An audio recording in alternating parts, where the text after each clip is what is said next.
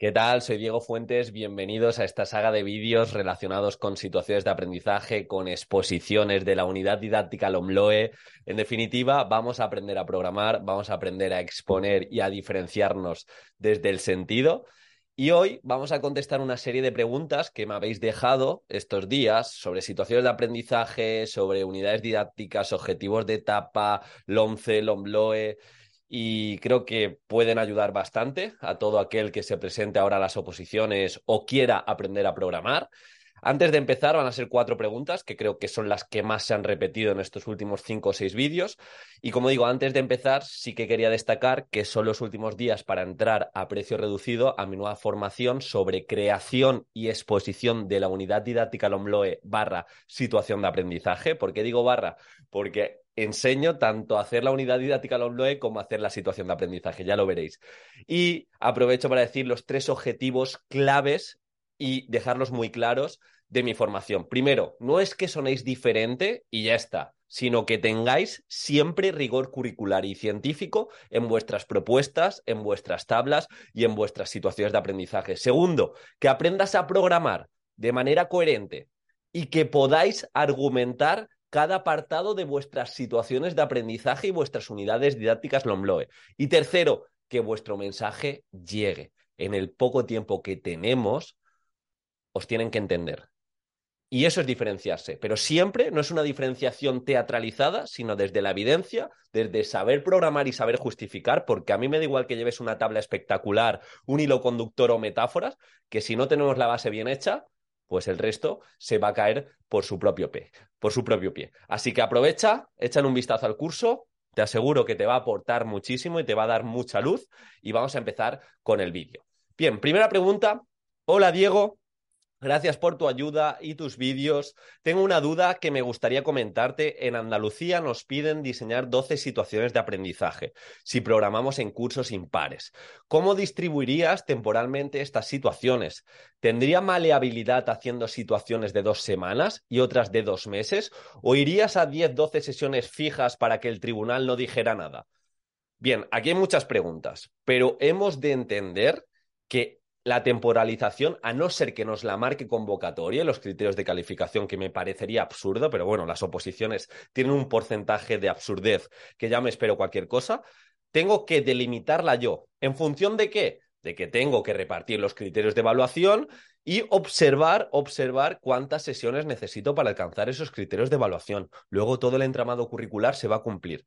Ahora bien, yo puedo hacer situaciones de aprendizaje de menos sesiones y situaciones de aprendizaje de más sesiones, pero yo tengo que justificarlo. Pongo un ejemplo, tampoco me pones la asignatura, pero pongo un ejemplo. No será lo mismo una situación de aprendizaje donde parta de un contexto de que tenemos un grupo clase que tiene problemas de convivencia o quiero trabajar aprendizaje cooperativo y necesito una serie de sesiones para preparar en cohesión del grupo clase, igual necesito seis, siete sesiones, a una situación de aprendizaje que quiero centrarme mediante distintas problemáticas en que mi alumnado exponga bien, haga podcast, se grabe, etcétera, etcétera. Quizá en esa situación de aprendizaje necesito 12, 13, 14 sesiones y en esa misma situación de aprendizaje voy a alcanzar más criterios de evaluación y por ende también más competencias clave. Pero esto lo vas a dictaminar tú. ¿En función de qué? Pues imagínate que lo haces fijo, como tú lo propones, 10, 12 sesiones, 8, 9 sesiones. En esas sesiones me tienes que justificar que alcanza los objetivos de aprendizaje. ¿De dónde salen los objetivos de aprendizaje? De concretar los criterios de evaluación que suelen ser muy generales y muy densos.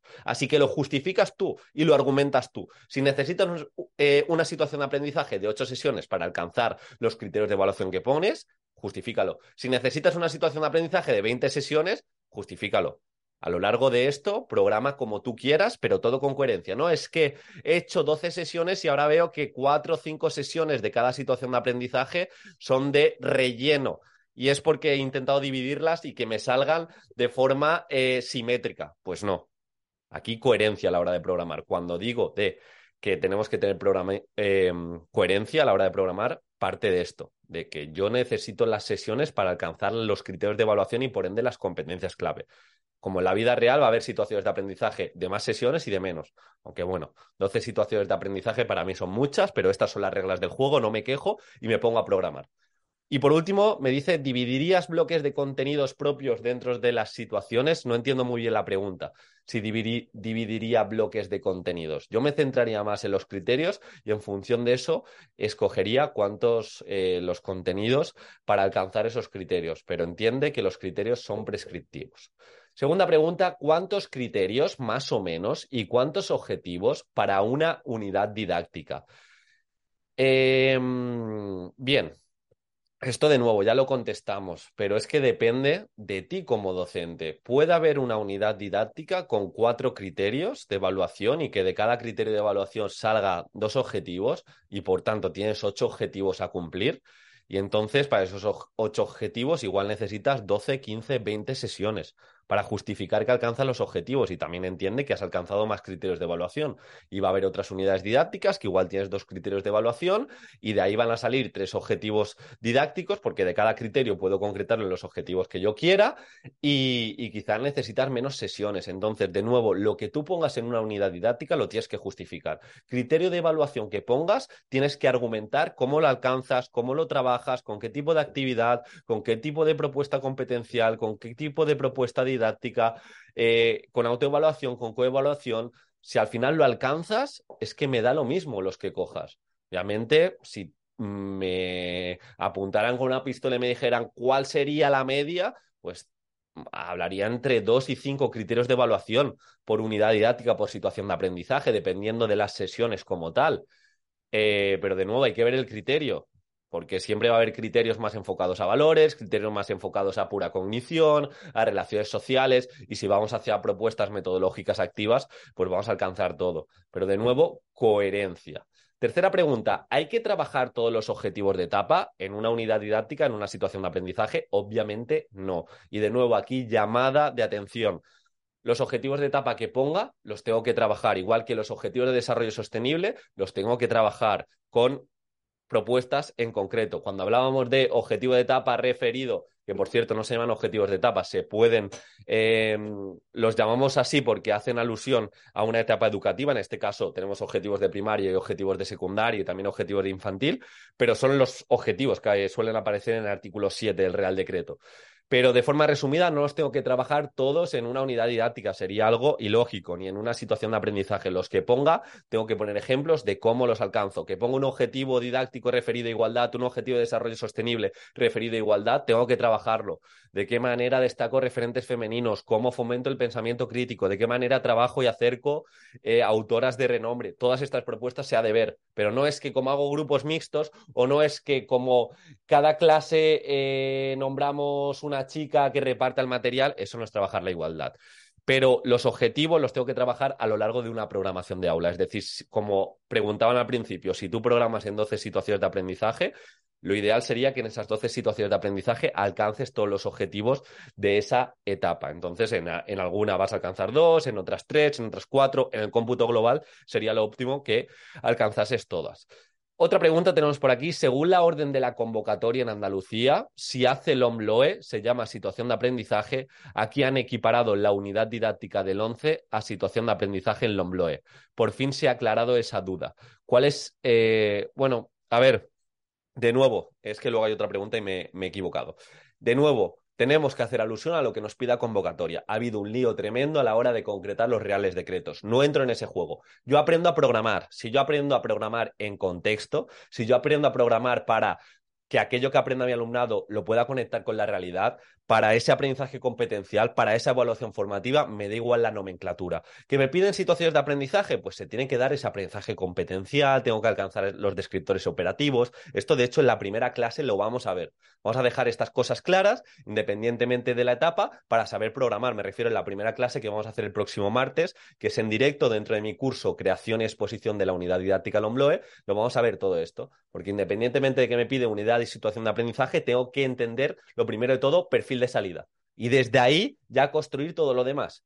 Entonces, de nuevo, en Andalucía le han llamado situaciones de aprendizaje. Perfecto, como si le hubieran llamado unidades didácticas LOMLOE. De hecho, cuando yo programé en unidad didáctica al 11, si ahora me tocase opositar y me piden situaciones de aprendizaje, mi unidad didáctica al 11 podría ser perfectamente una situación de aprendizaje. ¿Por qué? Porque hice trabajo interdisciplinar. ¿Por qué? Porque partí del contexto y lo conecté con la realidad. ¿Por qué? Porque aquello que aprendían intentaba darle diferentes contextos. ¿Por qué? Porque utilicé evaluación formativa. Cuando se dan todos esos puntos y cuando intentas programar en consecuencia curricular y en consecuencia de lo que nos dice la psicología cognitiva, al final estás programando en beneficio de nuestro alumnado. Por eso digo que me da igual el sistema educativo. Lo que tengo que aprender es a programar. Y una vez que sé programar y sé justificar cada uno de los puntos, pues yo voy a exponer y yo voy a expresarme con coherencia y con argumentos sólidos. No es que yo utilizo gamificación, que me lo ha dicho mi preparador, o utilizo gamificación que he cogido un post perfecto de inserte divulgador. Está genial pero tengo que sonar genuino. Y por último, esta pregunta que ya va más dirigida al tema de la exposición me dice, eh, Diego, dentro de la exposición de la situación de aprendizaje, para ti, ¿cuáles son los puntos que deben tener más peso o en los que he de gastar más tiempo? Sin duda, el contexto, es decir, lo que hablábamos en el webinar de... Em, justificación, conexión con la vida real de mi alumnado, por qué es importante el contenido que voy a trabajar, eh, un poco, como digo, cómo puedo ofrecer esa continuidad fuera del horario escolar y relacionar con objetivos de etapa y objetivos de desarrollo sostenible. Y luego ya entraría, luego ya entraría al punto de metodología, que aquí eh, al final son maneras de ser docentes, agrupamientos, estilos de enseñanza, metodologías activas que lleva a cabo, las sesiones, y a través de las sesiones es lo que más peso se debe llevar. Es decir, casi el 50% de mi tiempo o incluso más dentro de la exposición tengo que explicar todo a través de las sesiones, bien sea diseño universal para aprendizaje, bien sea eh, las actividades, bien sea actividades de evaluación, propuestas de cómo voy a autoevaluar, cuándo voy a calificar, etcétera, etcétera, etcétera. Y por último, eh, ese punto de atención a la diversidad. Pero como digo, si yo me centro muy bien en el contexto, metodología y sesiones, el resto es añadir pequeños matices, ya que a través de las sesiones voy a ir contestando los distintos elementos curriculares. Espero que se haya, se haya, entendido. Si tenéis cualquier tipo de duda, la podéis dejar en los comentarios. Os recomiendo encarecidamente que le echéis un vistazo al curso de creación y exposición de la unidad didáctica. Creo que va a ser una de las formaciones referentes que tengo. Ya sabéis que tengo unas cuantas, pero en esta le estamos poniendo mucha fuerza y con todo lo que hemos aprendido y todo lo que estamos aplicando en opositores y estamos aplicando en nuestro realidad docente, creo que os va a llegar y mucho. Así que nada, cualquier tipo de problema, cualquier tipo de duda, aquí me tenéis, diego arroba preparadoredufis.com y seguimos. Un súper abrazo.